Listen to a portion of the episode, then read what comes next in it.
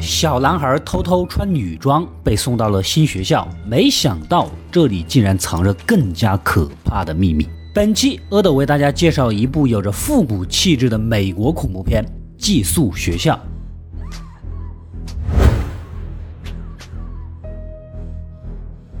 故事发生在一九九零年代的纽约啊，我们的男主是一个十二岁孤独又略显忧郁的少年，与母亲、继父生活在一起。他长得是眉清目秀、明眸皓齿，特别之处是拥有一对性感的红唇，所以呢，在学校总是被人说是像女人。他喜欢看恐怖片，但是看完又会做噩梦，经常尖叫，整得母亲神经衰弱啊，有点受不了。而继父似乎心胸比较宽广，居中调停，安慰两个人。这不又做起了噩梦。只见一个身穿长裙的女人，满脸鲜血，但牙齿却好似锯齿一般啊！语气低沉地喊着她的名字。男主是吓得大叫，又把母亲给吵醒了。继父赶紧过来拉走已经濒临崩溃的母亲。不久后，电话传来了噩耗，原来呀，男主的姥姥去世了。可长这么大，他连姥姥一面都没有见过，母亲呢也不让他见，这是为什么呢？来到葬礼上，所有的参与者都沉醉在悲痛当中啊！男主只能在旁边默默地看着这一切。然而此时，一个奇怪的老太太突然从身后出现，一上来就惊讶于他和他的姥姥长得神似，尤其是那双漂亮的眼睛，但又觉得他呢一副弱不禁风的样子啊，又与他的姥姥相差甚远。原来呀，老太太跟她姥姥认识啊。当年正值二战时期，他们逃难躲到了一个阁楼上，然而还是被纳粹的盖世太保给发现。没想到，这位盖世太保趁此机会要挟，以每晚提供肉体欢愉来交换暂时的苟且活命。每次完事儿呢，就会在老太太的手臂上画一条刀痕。为了活下去，他的父亲兄长啊，只能眼睁睁地看着亲人遭受践踏啊。但是只有姥姥，每到晚上就用搓指甲的刀磨牙齿，行为非常的恐怖。听到这里，母亲突然赶过来啊，把男主给拽走。言语中这根本都是假的，你这个老太婆不要在这吓人啊！这一下反而让男主啊对姥姥更加的好奇。姥姥的遗物呢也搬到了家里等待处理。然而里面有一只手套，非常漂亮，内心一股莫名的情愫涌现，他忍不住套上啊，详细的端详一番。突然，母亲回来，赶紧就把手套放在书包里。没想到隔天在学校就被好事的同学给翻了出来，嘲笑其是个娘娘腔，是个女人。最终打了一架，还被请了家长。这天呢，又是一个人在家，男主情不自禁的又想试穿一下姥姥的衣服，无意间在衣兜里发现了几张照片，这应该就是姥姥本人呐。果然呐，很漂亮。翻了半天，他挑中了一件胸前有血字的晚礼服，沉醉的跳起了舞。我像只鱼儿在你的荷塘，只为和你守候那皎白月光。又过了四季，荷花依然香。当你宛。在水中央。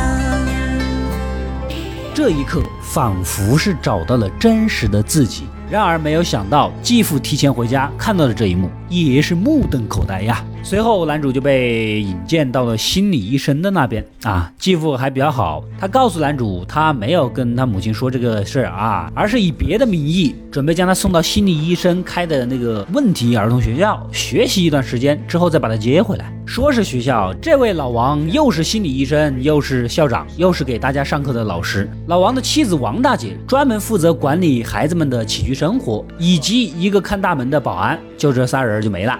既然是问题学校，肯定有其他的问题学生。除了男主，还有生活不能自理、智力低下的小胖，身体不受控制的癫痫症男孩小夫，遭遇火灾面部严重毁容的毁容弟，也是男主的室友。还有一对印度双胞胎兄弟，这俩兄弟父母都是正宗的白人啊，可以看出来这个问题有多大。最后一个是性格叛逆、被家长骗来上学的小女主。第一堂课，老王就约法三章，在接下来的两周里实行封闭式教学和管理，你们做任何事情都要经过批准啊。女主在家里豪横惯了，一听这架势，又是被骗来的，直接就想走人。然而被老王一把抓住，几棍子抽上去，也只得认了啊。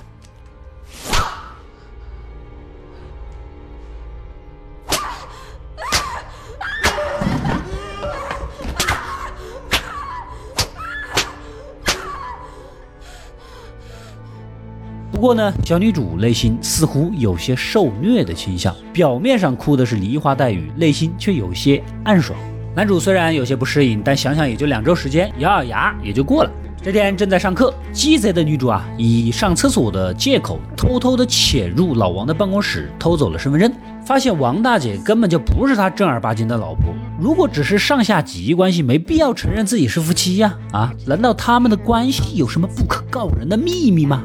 然而就在当晚，癫痫患者小福竟然在厕所里上吊自杀了。诡异的是，裤子脱下来落在了地上。老王一番安抚，叫来王大姐和保安，指挥他们把尸体送到城里的医院。到了深夜，女主突然跑到男主的房间啊，拉着他要趁这个大好的机会一起逃走。结果到了大门口才发现，保安根本就没有去城里。这不对呀，这个时间按道理应该是赶不回来的，只能转身回去。但是呢，被老王给堵住，女主当场又挨了一顿抽。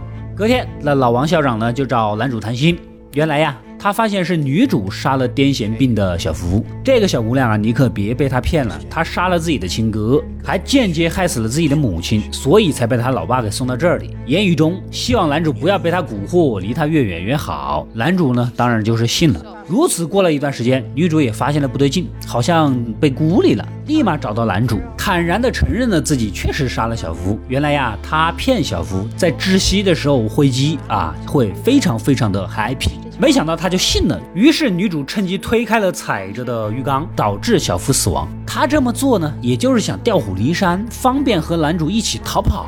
这让男主隐隐有些背脊发凉啊。接着，女主又以杀死智障小胖作为要挟，逼着她穿上女装，也就是姥姥的晚礼服。女主自己呢，则剪短了头发，两人翩翩起舞起来。突然，一剪刀插过去，想杀死男主，幸好被眼疾手快的他给挡住，上去就是一顿打脸。没想到女主啊，竟然解释，第一次见面呢就爱上了他，这么做是想体验一下被他打的感觉。小姑娘啊，你变态的很呐！啊，都这么说了，男主也就不计较了，带着她一起，还在夜光的墙贴下浪漫一把。这个故事呢，也是告诉我们，如果犯了大错，你就说我这么做是为了被你打，很有可能别人就原谅你了。深夜，男主再次被梦惊醒，恍惚间听到了一声沉闷的喊声。他好奇地跟过去，发现智障小胖已经被人用枕头闷死在了床上。在教室外，偷听到老王两口子正在窃窃私语，言语中似乎是王大姐弄死了小胖，而小胖的母亲一会儿就会过来。这下看你们怎么交代。经过储藏室，无意间发现之前说要送到医院的小福的尸体啊，怎么就藏在冰箱里？而旁边的大冰柜里还有一男一女两具尸体。从随身的身份证上啊，才发现这两人才是真正的校长两口子。原来现在的老王和王大姐是冒牌货啊！他们这么做到底是什么目的呢？刚走出来，正好碰见小胖的母亲刚到啊，正跟老王闲聊，言语中他们签了合同，交给他的事情他一定会办好，知道的越少越好。而小胖的母亲似乎急匆匆的来，是有点后悔，准备把孩子接走，但得知孩子已经死了之后，情绪变得有些复杂，说高兴呢又有些高兴，又有些无法接受，很矛盾。搞半天呐，老王两口子是专门替人杀孩子的杀手，这些孩子要么是有各种各样的心理生理上。的问题，要么就不被父母喜欢待见，自己不方便亲自下手，于是就送到这里，美其名曰上课，其实就是搞个意外事件弄死。正当小胖母亲准备回家，王大姐突然冲过来，将其几刀捅死。原来呀，她担心这个女人回去后良心发现，曝光他们，干脆就灭口。老王呢是有些生气的，他已经在刚才的水杯里下了特殊的药啊，会激发其他的并发症而死。你这样搞得尸体满身是刀口，你嫌我们不容易被发现是吧？直接一刀将王大姐给杀了。眼见这一切发生的太突然，男主的脑袋都是懵的。但老王早已经发现了他的存在。不过让他吃惊的是，男主看到这一切如此的镇定，这心理素质非常好，打起了培养他做接班人的打算。也就跟他坦诚了呀，啊，你能来这里呢，也是你继父找上了我，回去再随便编个借口征得你母亲的同意，你母亲肯定是一无所知的啊。接着老王让男主帮自己处理尸体，又趁机打死了保安，因为保安跟王大姐是一起来的，王大姐被杀，保安肯定会发现是个大隐患，一起斩草除根。他的计划呢很简单，给了男主房间的钥匙，让其上楼将所有孩子的房门锁上，然后放火。把现场伪装成一场火灾事故，让一切证据和痕迹灰飞烟灭。此时男主很聪明，你这个老头子坏得很呐！谁知道我去锁门的时候，你会不会直接放火烧楼梯呀？那我还不是得死啊！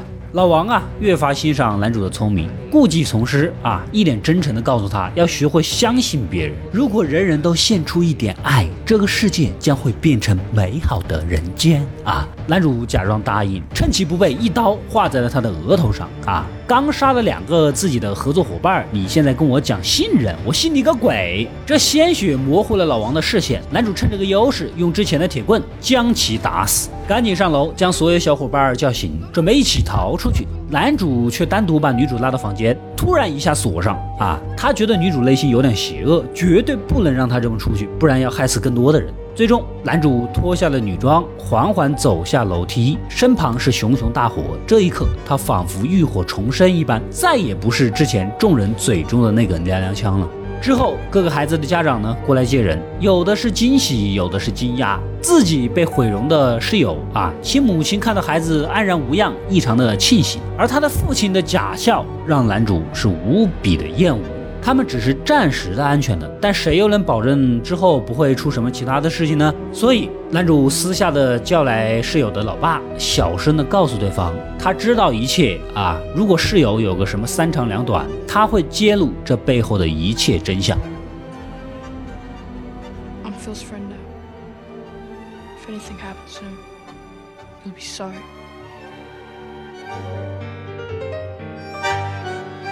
小男主的母亲也赶来，一把将他紧紧的抱住，身后是一脸不服气的继父。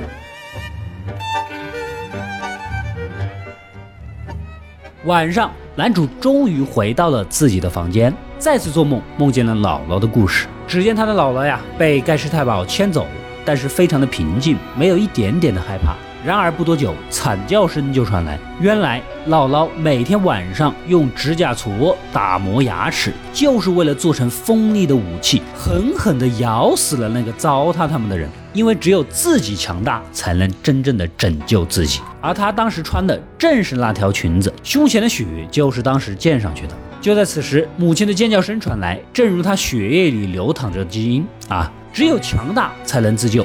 所以他将老王杀人的药水偷偷的拿了回来，倒在了继父的杯子里。如此一来，继父也得到了自己应有的下场，而他的死呢，也不会被任何人给发现。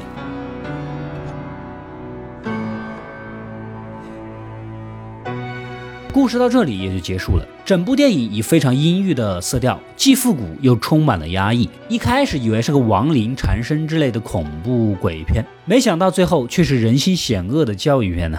母亲虽然经常发牢骚，反而一切心境表现于外面啊，你可以感知到对方的意思。而平时做老好人的继父，恰恰是出卖自己的。最可怕的就是这种外表对你好，但是内心你却根本一无所知的人。七个孩子分别代表着世人眼中所鄙夷的一些缺点。女主呢，象征着叛逆；毁容帝象征着丑陋；癫痫病小福象征着不自控；智障小胖象征着愚蠢；双胞胎代表着肮脏；男主的异装癖代表着怪异。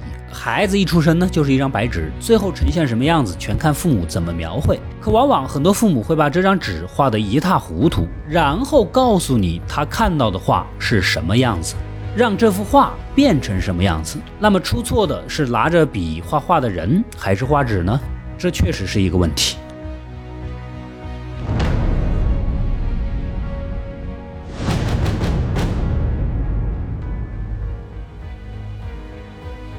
我是阿斗，一个让你沉迷于故事的讲述者，浓缩电影精华，又不失它本来的魅力。